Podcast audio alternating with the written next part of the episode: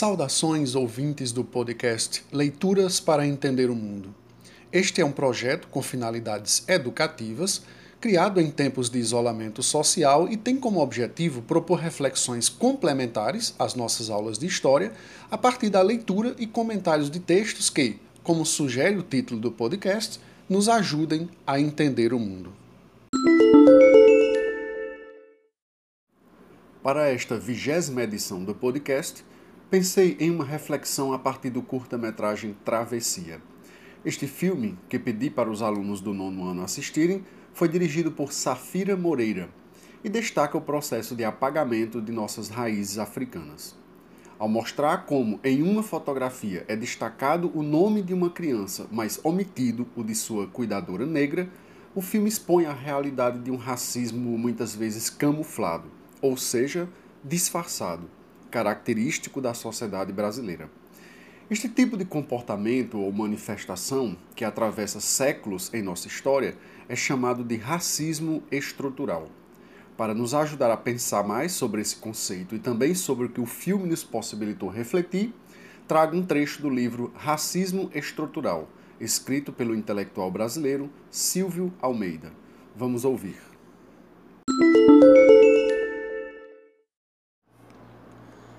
Racismo é uma decorrência da própria estrutura social, ou seja, do modo normal com que se constituem as relações políticas, econômicas, jurídicas e até familiares, não sendo uma patologia social e nenhum desarranjo institucional. O racismo é estrutural. Comportamentos individuais e processos institucionais são derivados de uma sociedade cujo racismo é regra e não exceção. O racismo é parte de um processo social que ocorre pelas costas dos indivíduos e lhes parece legado pela tradição.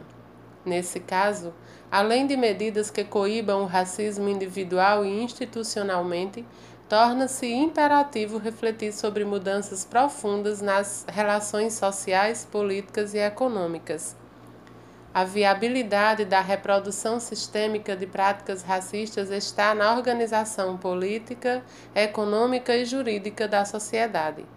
O racismo se expressa concretamente como desigualdade política, econômica e jurídica. Porém, o uso do termo estrutura não significa dizer que o racismo seja uma condição incontornável e que ações e políticas institucionais antirracistas sejam inúteis, ou ainda que indivíduos que cometam atos discriminatórios não devam ser pessoalmente responsabilizados. Dizer isso seria negar os aspectos social, histórico e político do racismo. O que queremos enfatizar do ponto de vista teórico é que o racismo, como processo histórico e político, cria as condições sociais para que, direta ou indiretamente, grupos racialmente identificados sejam discriminados de forma sistemática. Pessoal, o objetivo aqui não é nos aprofundarmos no conceito de racismo estrutural.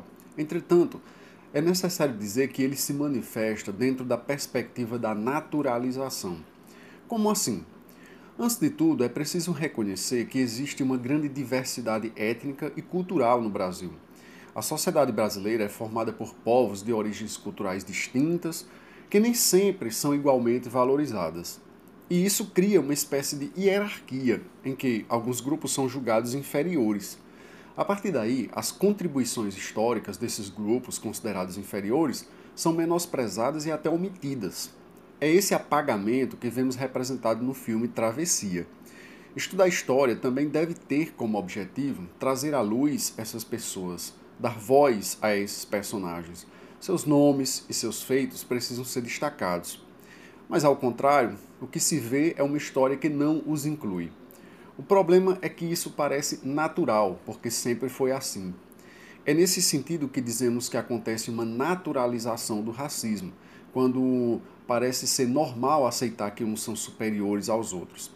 É preciso desconstruir isso.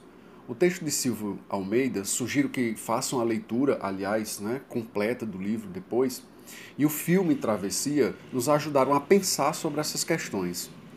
Bem, Eu pedi para que alguns alunos do nono ano expressassem suas reflexões.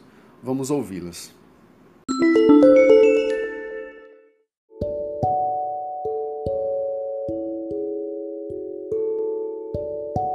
Meu nome é Ana Cláudia e eu sou do nono ano D. Eu irei falar sobre o apagamento das raízes africanas.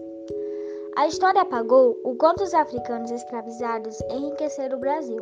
A contribuição dos africanos é enorme, não só do ponto de vista econômico, mas na formação do caráter, da culinária, da música, da dança, do jeito que as pessoas se relacionavam uma com as outras. Há um abismo enorme entre números referentes ao brasileiro branco e negro, além do racismo, que é como uma ferida aberta que fica vindo a toda hora. Quando foi assinada a Lei Áurea, que deu a liberdade dos negros escravizados serem chamados de brasileiros, esqueceram de os integrar na sociedade. Com isso, tiveram sozinhos uma luta tremenda e desgastante para serem respeitados como um cidadão. Ao longo do tempo, muitas injustiças sofreram, mas com a conscientização e educação que hoje temos, seus lugares e espaços estão sendo assumidos justamente.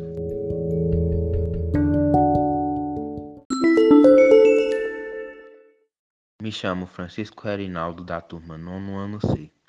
Se formos comentar sobre o apagamento das raízes africanas, não podemos deixar de citar aqui o racismo somado com intolerância religiosa e preconceitos étnico-raciais provocam não só o apagamento, mas também a discriminação contra o povo negro e suas culturas passadas e atuais sendo trazido desde o passado com a escravidão e a exclusão social, é ainda comum ver e vivenciar nos dias de hoje o preconceito e o racismo contra descendentes negros ou derivados.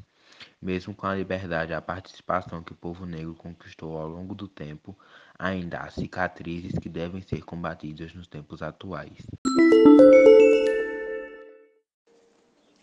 Eu sou Afonso Neto e no momento estou cursando o nono ano D na escola Maria Heracles Luciana Miranda. E hoje eu vim falar do filme Travessia, de Safira Moreira, que aborda justamente esse apagamento das raízes africanas pela sociedade, que infelizmente nos dias de hoje é cheia de pessoas preconceituosas que fazem com que o racismo, somado ao preconceito religioso e à misoginia, sejam motivos por detrás dos apagamentos da história negra no Brasil sendo que deveria ser resgatada por todos nós.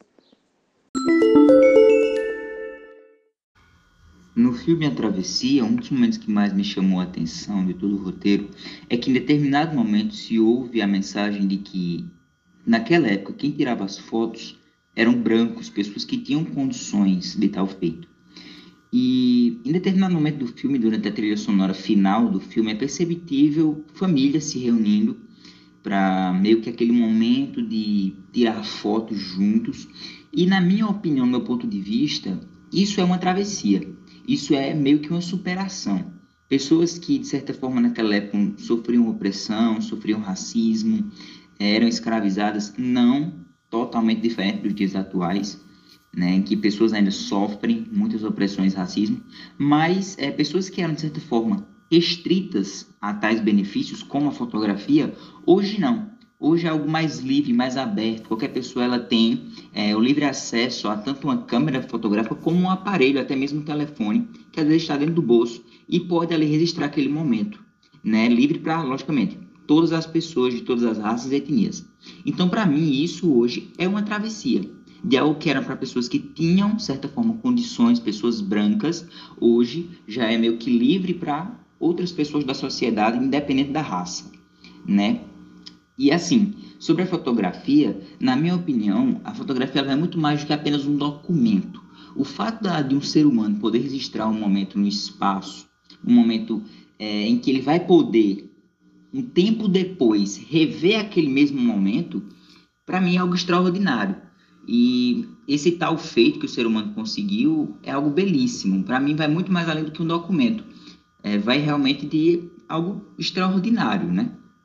E assim, é, sobre a questão do filme A Travessia, eu posso levar também a um lado construtivo esse filme, Porque, assim, pessoas que passavam, por exemplo, por maldade, racismo, escravidão, é, opressão racial, logicamente, pessoas que eram escravizadas, que eram é, levadas é, muitas vezes para trabalhar até a morte, principalmente no tempo da colonização, e ainda mais nos dias atuais, que ainda existe sim tudo isso, às vezes é, meio que disfarçado, é, às vezes imperceptível, é, mas ainda hoje sim a gente pode dizer que ainda assim racismo, a opressão, não só hoje aos negros, mas a todas as classes, né? Então, para mim, esse filme A Travessia ele destaca muito bem essa, essa realmente esse ponto inicial é, de um, um, problema generalizado no que diz respeito ao racismo, um, aos dias atuais de que de certa forma já está mais flexível,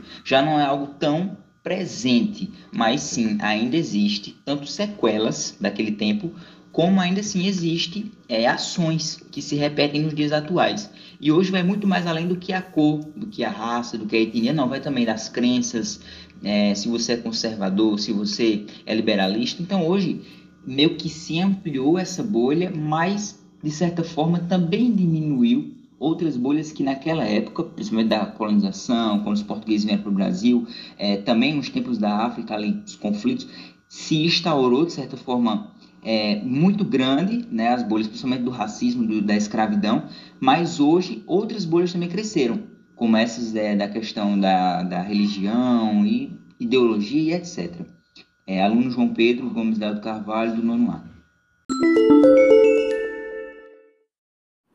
Agradeço a participação de todos e todas que contribuíram com essa gravação e todos os outros que também deixaram suas impressões nos comentários da videoaula no YouTube. Essa foi a última edição do podcast Leituras para Entender o Mundo de 2021. Um forte abraço e até o próximo ano.